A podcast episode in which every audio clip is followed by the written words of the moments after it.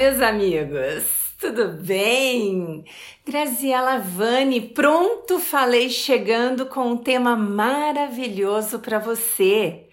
Adoro quebra de paradigmas, vocês já sabem disso. E o que eu vou falar hoje é sobre a perfeição não deve ser a sua meta. O que, Graziela? Uepa, para tudo! Como assim a perfeição não deve ser a minha meta? Se eu fui totalmente estimulado ou estimulada a ser perfeita para ser aceita, a ser perfeita para ter é, valor nessa vida, para me considerar uma pessoa importante, para as pessoas perceberem a minha existência nessa terra. Ou melhor do que isso, para eu não ser criticada eu não quero ser criticado, Graziella, então eu vou fazer de tudo para ser perfeito pelo amor de Deus. Cadê o rumo da perfeição? O que está acontecendo, gente? É sociedade, é mídia, os posts, os amiguinhos, a família, todo mundo incentivando essa busca horrível. Eu ia falar outra coisa. Uma busca, sabe, muito ruim que faz com que você fique cada vez pior. Ao invés de você elevar o lado positivo do seu cérebro, você começa a ser uma pessoa com muitos problemas psíquicos, de insegurança, de baixa autoestima, ao invés de dar o seu melhor, fazer o que você pode. Então, gente, essa história da perfeição já deu, parou, uau, uau, chega. Não quero saber. Não tô falando para você sair fazendo serviço é, ruim, né? Que você entregue maus resultados ou que você dê o seu pior para o planeta. Não, não, não. Não estou falando dessa forma. O que eu estou falando é você começar a perceber que melhor do que a busca da perfeição, o que você precisa verdadeiramente é ter recursos quando você não atingi-la. Então, qual que é o problema do perfeccionista? Gente, tem algum perfeccionista ouvindo aí? Quem dá mais, quem dá menos? Eu sempre sou a primeira a levantar a mão aqui. Eu sempre tive essa busca, tá? Por quê? Quando nós somos pequenos, nós somos incentivados por pais, cuidadores, educadores, a termos essa excelência na nossa conduta. Uma conduta global, tá? Você tem que comer direito, falar direito, tirar boas notas, ter um brilhante comportamento, ser um excelente modelo a ser seguido, né? As pessoas cobram isso. E você passa a temer não chegar na excelência dessa conduta brilhante de perfeição porque no fundo você teme não ser visto, não ser aceito, não ser reconhecido, não fazer parte, não ter aquela sensação de interesa. Então isso vai acontecendo na sua vida. Então pronto, então você já virou o, o escravo da busca da perfeição, porque o que é ser perfeccionista? Engraçado, gente. As pessoas vão no consultório e falam assim: eu não sou, já tem uma ligação, porque eu não sou organizado, então, muitos acabam confundindo a ideia da busca da perfeição é, com organização e muitas vezes não tem nada a ver uma coisa com a outra. O que, que acontece? É o que é importante para você, é o que você valoriza, é o que tem significado na sua ordem de importância que você não quer errar então, no fundo, a busca da perfeição é uma intolerância aos erros, sejam os seus ou sejam os erros de outras pessoas que você convive tá, tá, tá. Quando você se depara com a imperfeição, você acaba desenvolvendo um sentimento de frustração e você não lida com a frustração por estar em contato com a imperfeição, porque a imperfeição é o seu maior temor na vida. Então, é isso, resumidamente. E por que que a busca dessa perfeição não deve ser a sua meta? Porque todas as vezes em que você se cobra para ser perfeito, você está acionando adrenalina e cortisol em abundância dentro do seu ser. E essa adrenalina e cortisol, elas vão estar reduzindo a sua capacidade lógica, o seu foco, a sua atenção, a sua entrega verdadeira. E neste momento, o que, que vai estar tá acontecendo? Você vai estar mais à beira dos erros do que à beira da conquista, da resposta conclusiva, dessa satisfação de ter feito e ter dado o seu melhor. E aí você começa a viver angústia, Aonde aperta sua angústia no corpo? Diz para mim. Tristeza, desânimo. E quanto mais você se angustia, você fica triste, desanimado, mais você se cobra, porque você começa a acreditar que é muito para você e que você não vai conseguir.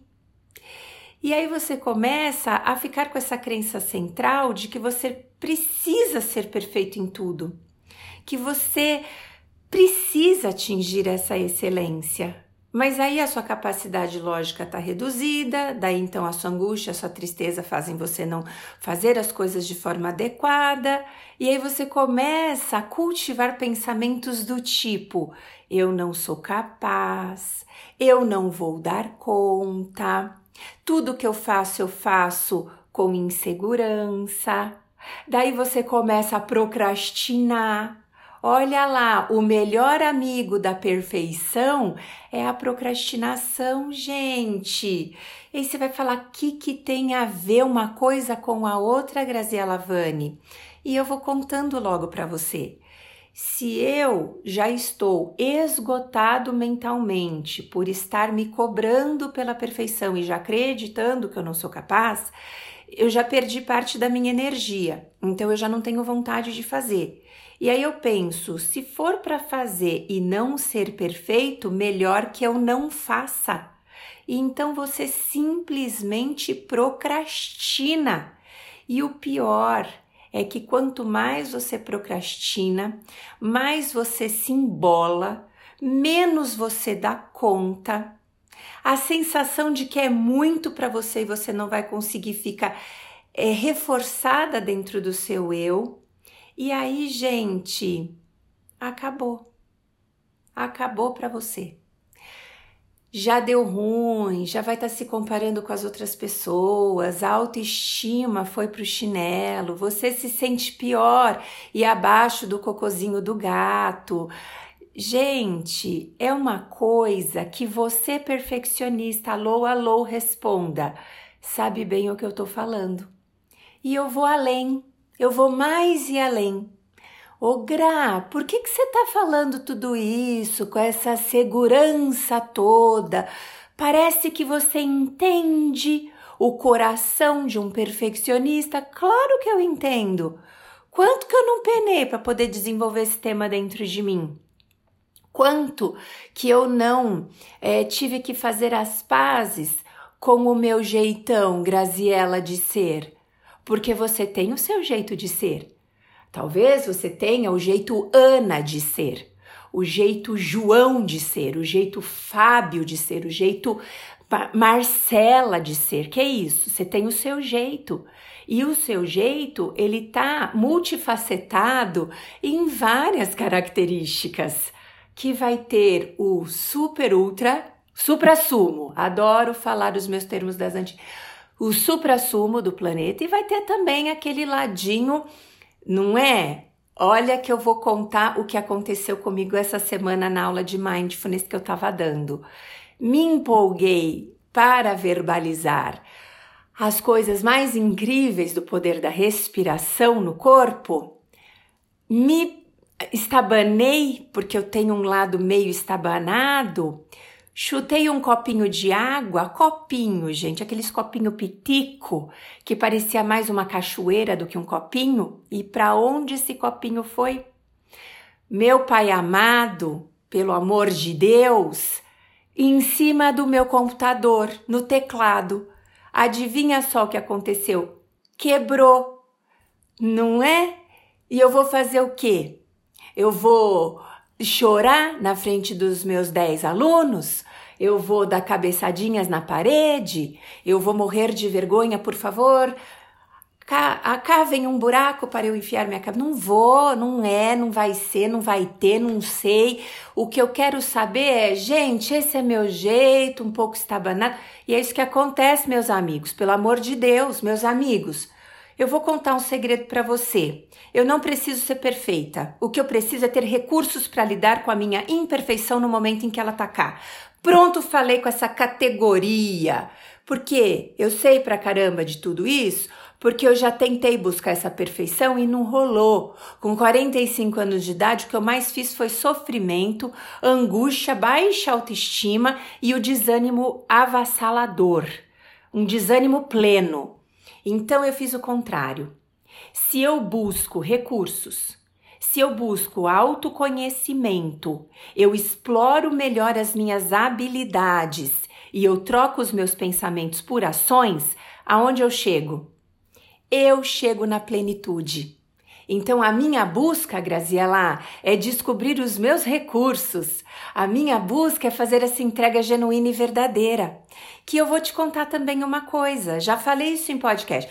Ou eu falo isso para meus pacientes. Imagina você no seu normal andando na rua indo comprar um pão, tá? Agora imagina você com a certeza de que você está sendo observado, seja por, por seu crush. Sou chique agora, hein? Tô nas, nas modernidades, não tô mais nas antigas. O seu paquerinha, agora eu fui para as antigas, é, tá te olhando, tá? Tá te olhando. E você sabe que ele tá te olhando, que ela tá te olhando. O que, que acontece com você? Você vira pateta. Você não sabe onde põe a sua mão. Você não sabe, né? Por que, que a mão chacoalha ao, junto com o braço ao lado do corpo? Você fala, cara, eu tô me sentindo estranha. Eu tô me sentindo um ET de Varginha. Eu tô diferente no rolê. E aí você vai falar assim, ó. E se eu não fico me observando constantemente, ou com a sensação de que os outros estão me observando constantemente, o que que sai de você? A espontaneidade natural, a naturalidade espontânea do seu ser. E é sobre isso que nós duas, nós dois, nós vários, nós infinitos estamos falando. Sobre os teus recursos. O seu cérebro tem recursos. Você tem recursos. Você é uma pessoa que, se errar, vai ter habilidade para enfrentar. A primeira delas é desculpa, errei. A segunda é networking, por favor, alguém me ajuda. Uh, abre o coração para alguém, uh, uh, consiga alguma pessoa que acolha suas emoções, faça a ciência da autocompaixão acontecer no seu corpo, identificando suas emoções, identificando por que, que você fez ou deixou de fazer, é, vendo isso, adquirindo um reforço das suas habilidades constantes, o que, que eu tenho de melhor, quais são os meus dons naturais, é, trocando pensamentos infinitos além por por ações, sabe? É quando você começa a entender que qual é a sua diferença comigo e a minha com a sua. Não tem. No sentido de vamos errar, vamos errar juntos. No sentido de vamos nos constranger com os erros, vamos nos constranger juntos. Humanidade compartilhada, você não está sozinho, nós estamos juntos. Então a gente é igual. A diferença é que quando eu identifico os meus erros, eu vou trabalhar os meus erros. Eu vou é, identificar as minhas qualidades para poder é, lidar com os meus erros. E isso vai me trazendo satisfação, autoconfiança, autorrespeito. E a partir do momento que você que está me ouvindo com essa seriedade que eu estou falando agora, passar a se autorrespeitar, você está dando um caminho para que os outros te respeitem também. A partir do momento em que você for uma pessoa madura com os teus erros, as outras pessoas serão respeitosas com os seus erros, porque elas vão começar a observar que errar é humano, não é desumano. Essa história aí dessas, dessas crenças disfuncionais do passado, errar é desumano, não, errar é humano. As pessoas erram às vezes várias vezes nos mesmos erros, e aí a gente com carinho, com paixão e com uma autocrítica compassiva, Graziela, por que você está tão atrapalhada? Aonde está a sua mente? O que é que você está fazendo neste momento? Por que tanta agitação, Gra? Aonde você vai chegar com isso? Vamos começar a ser mais atentos às suas ações, aonde você põe a mão, o seu pé, sua perna, seu braço. E com isso, você vai olhar sim para aquele erro e você vai começar a trabalhar com ele, mas não daquela forma de sua burra, que vergonha, aonde você vai chegar no rolê, agora eu quero o buraco para esconder cabeça, nada disso pelo amor, hein? Hã? Pelo amor, gostei disso, lembrei da minha infância. Pelo amor, que às vezes a gente não fala pelo amor de Deus, fala pelo amor, hein? Gente, a perfeição não deve ser a sua meta. A aceitação plena e genuína deve ser a sua meta. A clareza das tuas habilidades, juntamente com as suas, os seus escorregões na vida, precisam ser a sua meta. A cabeça erguida precisa ser a sua meta. A humanidade compartilhada precisa ser a sua meta. É, seguir os passos de Graziella Vani também podem ser a sua meta. Porque é isso. Falei com orgulho no coração. A gente pode criar uma comunidade. Somos perfeitamente imperfeitos e está tudo bem. Adoro, adoro quando tá tudo bem. Isso daí porque é isso, tá? Tatazinha Vani tem uma frase tatuadinha no braço: perfeitamente imperfeita. Comunidade, vamos fazer? Eu e você, você e eu? A gente se encontra nessa plenitude do ser e do cumprimento da sua jornada quando você para de se cobrar. É isso, falei. Um beijo.